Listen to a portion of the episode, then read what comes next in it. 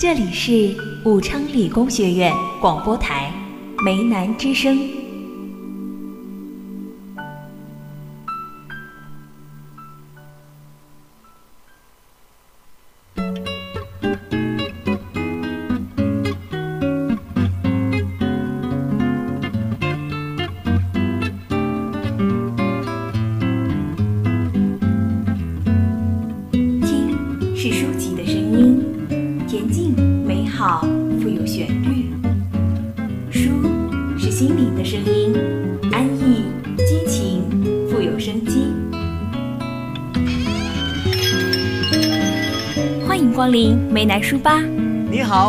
欢迎光临梅南书吧，欢迎光临梅南书吧。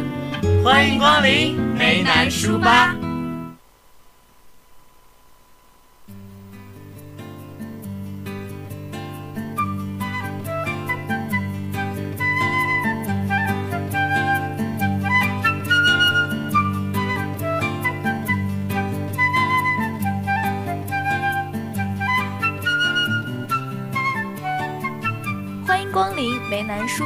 我是舒静。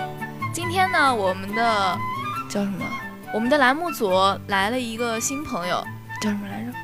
啊，我实在是看不下去了。大家好，我是长夜。哇，你这个你又忘我名字了？哎，你这名字不是就听了一次就不太好记，你知道吧？啊，算了算了算了，我大人不计小人过，好不好？哎，长夜啊，你有什么特长没有？一上就问这个。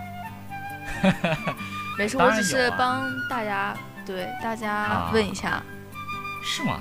大家上来都是先问特长，不应该问什么啊年龄啊，或者这个人长得帅不帅啊？啊，虽然我不帅，因为大家都看不见嘛，你知道吧？而且每个人的评判标准是不一样的对吧？你们可以想象一下一个，呃，算了，看你们脑补吧，好不好？可以可以呃，特长当然有啦，比如说我我喜欢唱歌，虽然说唱的不太好，那你要不要给大家来一段呢？不要吧？我觉得可以，可以。呃，这这这还真不行，这我唱的确实不好，拿出来只会让大家笑话啊。这反正以后有机会，对不对？反正哪次嗯录节目的话，搞不好真让我唱了呢，对不对？也是。那你除了唱歌呢？不会只有这一个呗？就会这一个。你还真行啊信呐？你，你还真信呐？看我认真的眼神。啊，不不不不，实实际上呢，我在电脑方面还是挺有一手的。是，我也刚刚在录节目的时候看出来了，对吧？是吧？能把 A U 玩这么好的人挺少见，对不对？是嗯、很多没见过，没见过，大佬大佬。不过说实在的，要是真是录节目的话，果然还是，哎，你叫啥来着？树静果然还是树静更厉害一些。没有啦，就是时间长了嘛。不过你今天第一次来录节目，有什么感想吗？感想这两个词听得我真是，啊、说实在的吧，也是有点感想的。呃，以前我也接触过配音啊，也自己试着配过一些东西。当时我觉得配音不是什么，感觉不会特别难啊。但是实际上，经过这几次配音，包括来台里啊，包括几次作业啊，其实也不是很容易这个活儿。呃，其实怎么说啊？其实一切的一切都不是那么的简单的。也就是说，这世界上就没有简单的事儿，对不对？对对对。不过只要认真干几次，你之后习惯了就会好一点的。嗯，认真干几次嘛。说实在的吧，我觉得这东西还是有天赋的。我觉得我个人天赋还不错。啊，行对不是对，对对对对对。哇，你不怼我哎？为什么？我这人习因为我因为我很就怎么说好脾气，温顺，温温顺，知道吗想起我家里那条大黄。嗯，怎么说？可能是就是不是很亲近吧。如果你要是后面跟我熟了的话，可能我就会经常怼你，所以你要珍惜这段我不怼你的时光，你知道吗？算了算了，我比起这个，我还是喜欢被人怼，啊，对，行，怼怼更健康吧。好，那这样，我在这儿可就要叫你一声姐啦。你不能叫我姐吧？哎我觉得就是其实我觉得还是以一种平等的一种就是呃状态比较好一点，而且咱们都是打一的嘛，对吧？然后还请以后多多指教，然后我们共同努力。哎，好，我舒静啊，那个、嗯我第一次录了作业啊，不是第一次录作业了，天哪，我又回到了之前实习的、呃、考试的时候了。哼 啊、那个舒静啊，我第一次的工作不知你还满意不满意啊？我觉得就很棒呀，但是就是你要把你的口水音对收一下，收一下，收一下，就很多很小的地方吧。不过我觉得就说是实际上这些人这些工作啊、实际上这些失误一开始大家都会犯，对不对？以后，呃，等你熟悉熟悉了、熟练了，就慢慢注意一下就好了，对吧？对，其实也是一种习惯吧，然后稍微注意一下就好了。可是我人就口水多怎么办？哎，没关系，我也前后鼻音不分，哎，我们在这儿这么自曝自曝短处，这好吗？这这不太好吧让？观众听到了之后会怎么想啊？我们这个节目好业余。嗯，其实大家不要太认真，我们之前都是骗人的，对。哎，真的是骗人的吗？所以说我就不用唱歌了，对不对？嗯，歌还是要唱的，我我替大家预定了，替大家预定了。哇，饶了我吧！没关系，以后要是有时间的话呢，我会让他唱给你们听的，好吗？各位小耳朵们，那个轻喷啊，各位轻喷，真的啊，我这要真躲不过去了，我我要唱完了，我怕我出不了门儿。接下来呢就是进入我们的舒适生活板块了。嗯，今天呢，长夜给我们带来的这个故事是关于什么的呢？啊，就是我写那个剧本儿，对，其实也不是我写了，就是按照我看的那个呃动漫，然后把它扒下来的，相当于这个样子嘛。啊，对，我觉得你是不是就是特别喜欢这个动漫？因为我觉得你对这个这个剧本还是非常非常认真的，真的。啊，是，毕竟是我最喜欢的动漫之一嘛，对不对？啊，那这动漫叫什么名字呢？呃，冰果，冰果。对，哦，一个我是没有看过，但是我相信肯定会有小耳朵们看过的。吃我一发安利怎么样？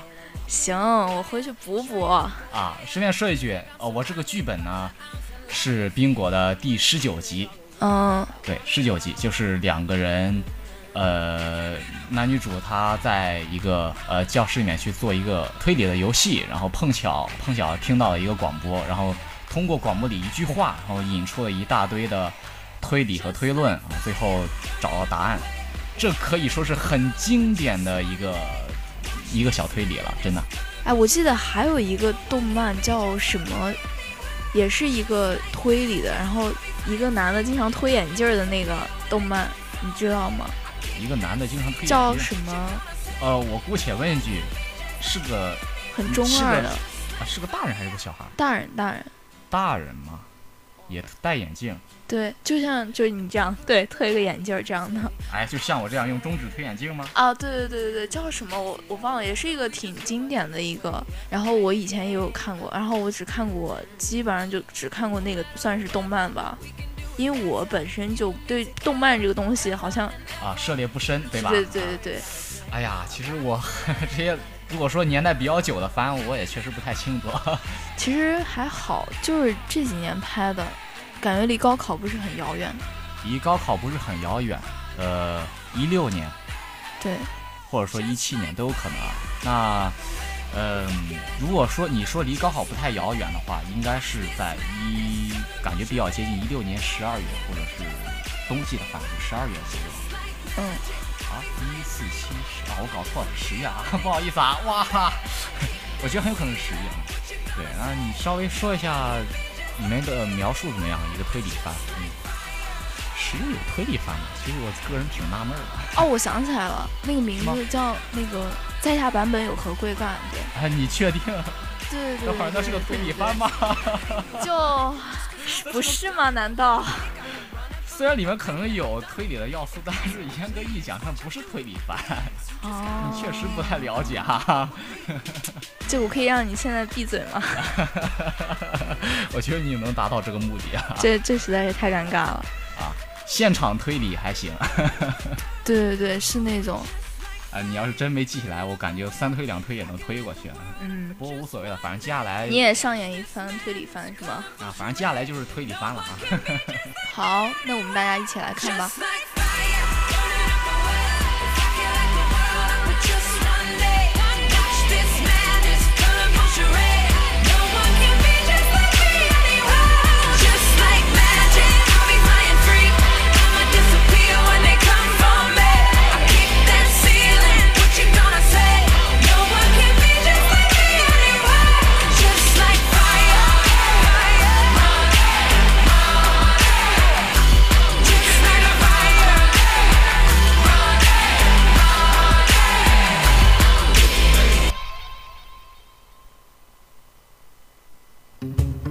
一段文字，一场人生，他顺其修来悲欢离合，苦乐自知。书是生活活得精彩，去往一风流人物，还看今朝有。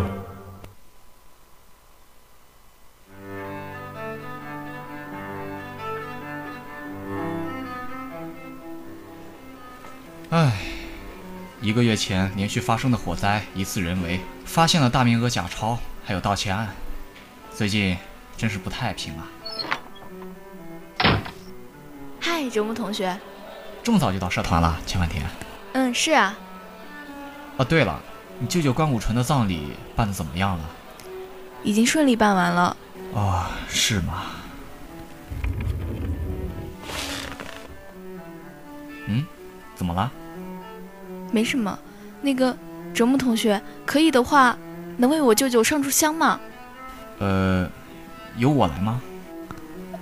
嗯，最近我打算去为舅舅扫墓。那个，你能不能一起来呀？嗯，嗯。那么日期我会再通知你的。好。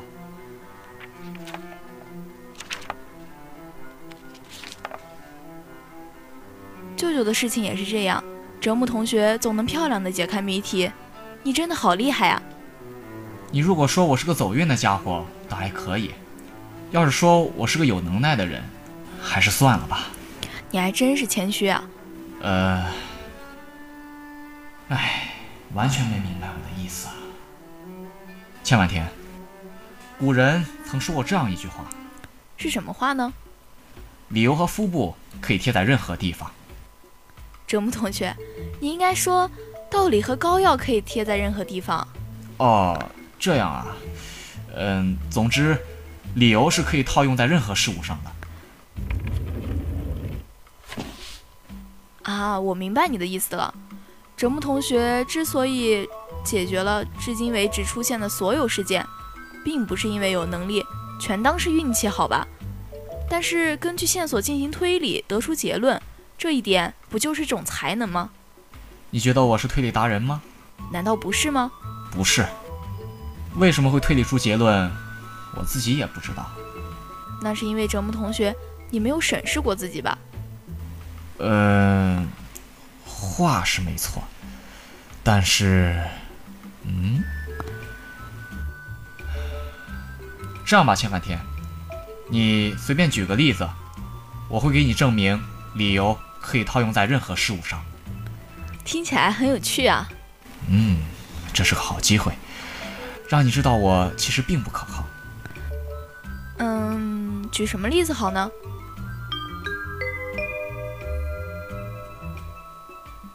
十月三十一日，在车站前巧文堂买过东西的相关人员，立刻到老师办公室找柴奇。什么事情呢？不知道。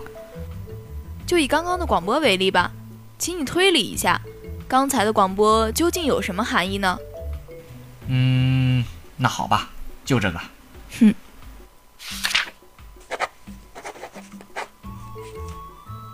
给。嗯，一个字儿不差的写下来了。你的记忆力依旧惊人呐。那可不是嘛。先说好啊，这可不是在夸你啊。那么，嗯，十月三十一日，在车站前巧文堂买过东西的相关人员，立刻到老师办公室找柴奇。首先确认一下这里出现的词汇，你知道巧文堂吗？嗯。是车站前一间小文具店。这家店由一对上年纪的夫妇经营，我曾经去过。具体是一个什么样的店呢？嗯，很普通的一家店吧。因为附近坐落着北小学，我想店里卖的多是小学生的用品。也就是说，这不是高中生特地光顾的店吧？嗯，可以这么说。那柴崎是老师吗？柴崎是教导主任哦。哦。折木同学不擅长记人名啊？要你管！嗯，没必要的事儿不做，必要的事儿尽快解决。虽然我一直坚守着这一做人的准则，但这是一场重要的比试，要下点功夫才行。首先，嗯，我们知道了柴崎想要找学生。嗯，这个我也明白。那我们暂且把被叫去的学生命名为 X 吧。感觉好正式啊。嗯，呃，太近了，脸靠太近了。啊，对不起。嗯，坐下吧。嗯，好。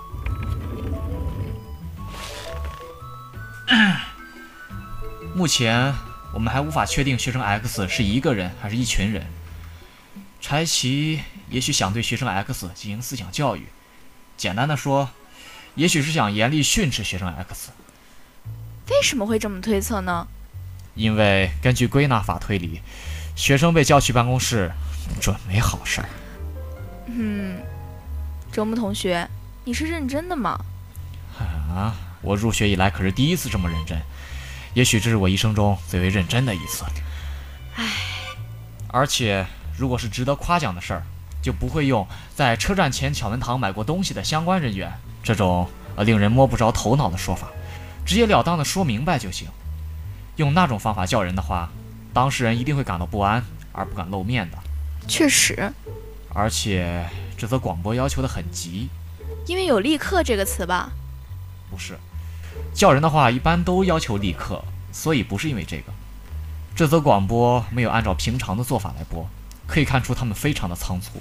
平常的做法，嗯，比如说，你要通过广播叫我来一年级 A 班的话，你会怎么说？我想想，大概是这样的吧。一年级 B 班折木奉太郎同学，请来一年级 A 班教室找千反田爱流。没了？你再回想一下别的广播。哎，嗯，要我的话。就会这么播。一年级 A 班的千反田爱流同学，请到一年级 B 班教室找折木奉太郎。重复，一年级 A 班的千反田爱流同学，请到一年级 B 班教室找折木奉太郎。哎，对哦，没错，不只是校内广播，一般这种通知都会放两遍，但是这则广播却只念了一遍。我们可以认为状况确实十分仓促。嗯。而且，仓促的程度还非同一般。非同一般？因为这则广播是在放学之后放送的。嗯，折木同学，请不要省略中间的说明嘛。啊，对于奉行节能主义的我来说，这是多么美妙的字眼呐！折木同学，呃，嗯，你想啊，第二天早上再叫人，绝对更有效率嘛。深山高中的社团活动确实很活跃。但放学后回家的学生也不在少数，即便如此，也要在放学之后进行广播，就说明叫人的理由是在放学之后才产生的，而且那还是不能等到明天那种非常紧急的理由。柴崎在 X 仍然在校的可能性上赌了一把，才播送了这则广播。折木同学，你不觉得这件事有点可疑吗？是有点可疑。不过话说回来。可疑里的疑究竟指的是什么呢？谁知道？哼！进一步推测，柴崎要对学生 X 讲的事儿是不能在大庭广众之下说的。至于是现阶段不能公开，还是永远不能，我不清楚。因为他没有在广播里向 X 说明叫人的原因吗？也有这个原因，不过这不是重点。你看。我不太明白你的意思。柴奇是教导主任吧？训斥学生不是学生指导部的工作吗？对，森夏老师经常在广播里教学生。学生指导室在哪儿？在普通教学楼的二楼。然而 X 却被教导主任叫去了办公室，这表明事情十分的严重。同时，这也说明情报仍然封闭在管理层的范围之内。我想，大概可以这么推测吧。那个折木同学，什么事儿？如果对你目前的推论进行整理，X 同学似乎牵扯上什么不好的事情了。这个嘛，应该是没错了。那么，X 他怕是卷入了某起犯罪吧？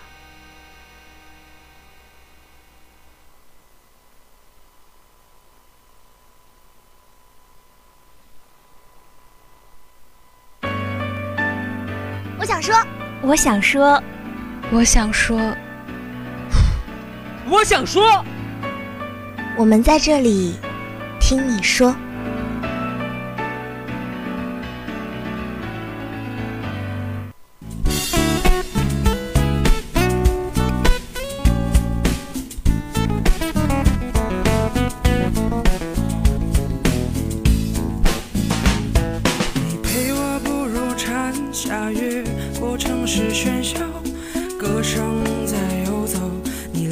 花瓣的伤口，不见你的温柔，丢失花间欢笑，岁月无法停留，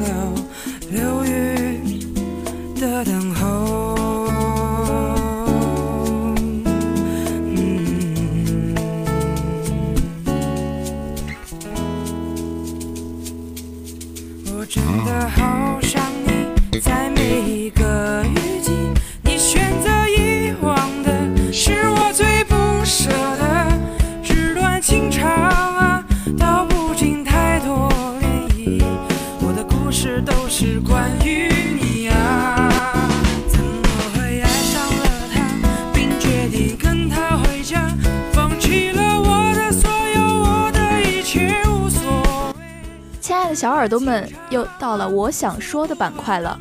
今天想和大家分享一篇故事，是关于列夫·托尔斯泰在他的散文名篇中《我的忏悔》讲的一个故事，叫做《生命的野草莓》。一个男人被一个老虎追赶而掉下悬崖，庆幸的是，在跌落过程中，他抓住了一棵生长在悬崖边的小灌木。此时，他发现头顶上那只老虎在虎视眈眈，低头一看，悬崖底下还有一只老虎。更糟的是，两只老鼠正忙着啃咬悬着它生命的小灌木的根须。绝望中，他突然发现附近生长着一簇野草莓，伸手可及。于是，这人拽下草莓，塞进嘴里，自语道：“多甜呀！”生命进程中，当痛苦、绝望、不幸和危难向你逼近的时候，你是否还能顾及享受一下野草莓的滋味？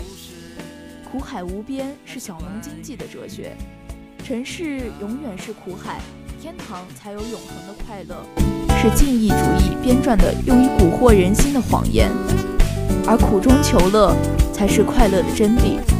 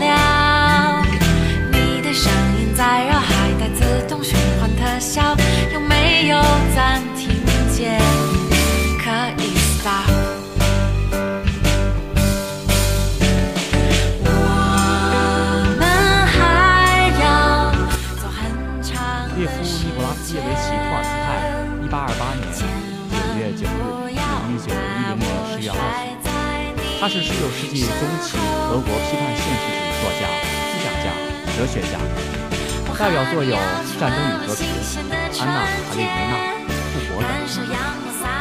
托尔斯泰出生于贵族家庭，一八四零年入喀山大学，一八四七年退学回到故乡，在自己的领地上做改革农奴制的尝试。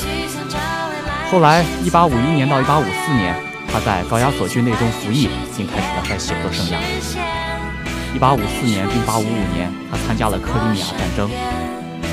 同年十一月，到彼得堡进入了文学界。一八五七年，托尔斯泰出国，看到了资本主义社会的重重矛盾，但又找不到消灭社会罪恶的途径，只好呼吁人们按照永恒的宗教真理生活。《忏悔录》呢，是列夫·托尔斯泰的心灵自白，也是通俗易懂，写给普通人读的认识生命之书。它是《战争与和平》《安娜·卡列卡列尼娜》复活之后，了解托尔斯泰思想的第四本书。该书深度解答了生命是怎么回事儿，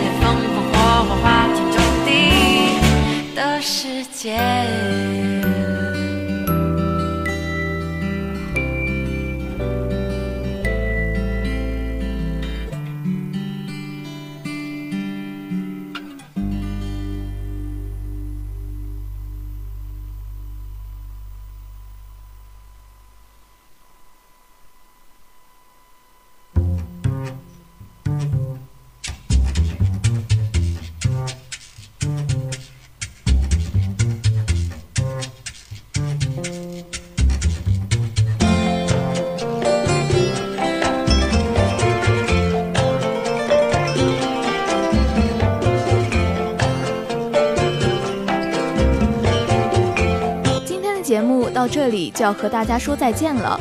播音长夜、树静，编导陆央、木木，策划长夜。我们下次再见。下次再见。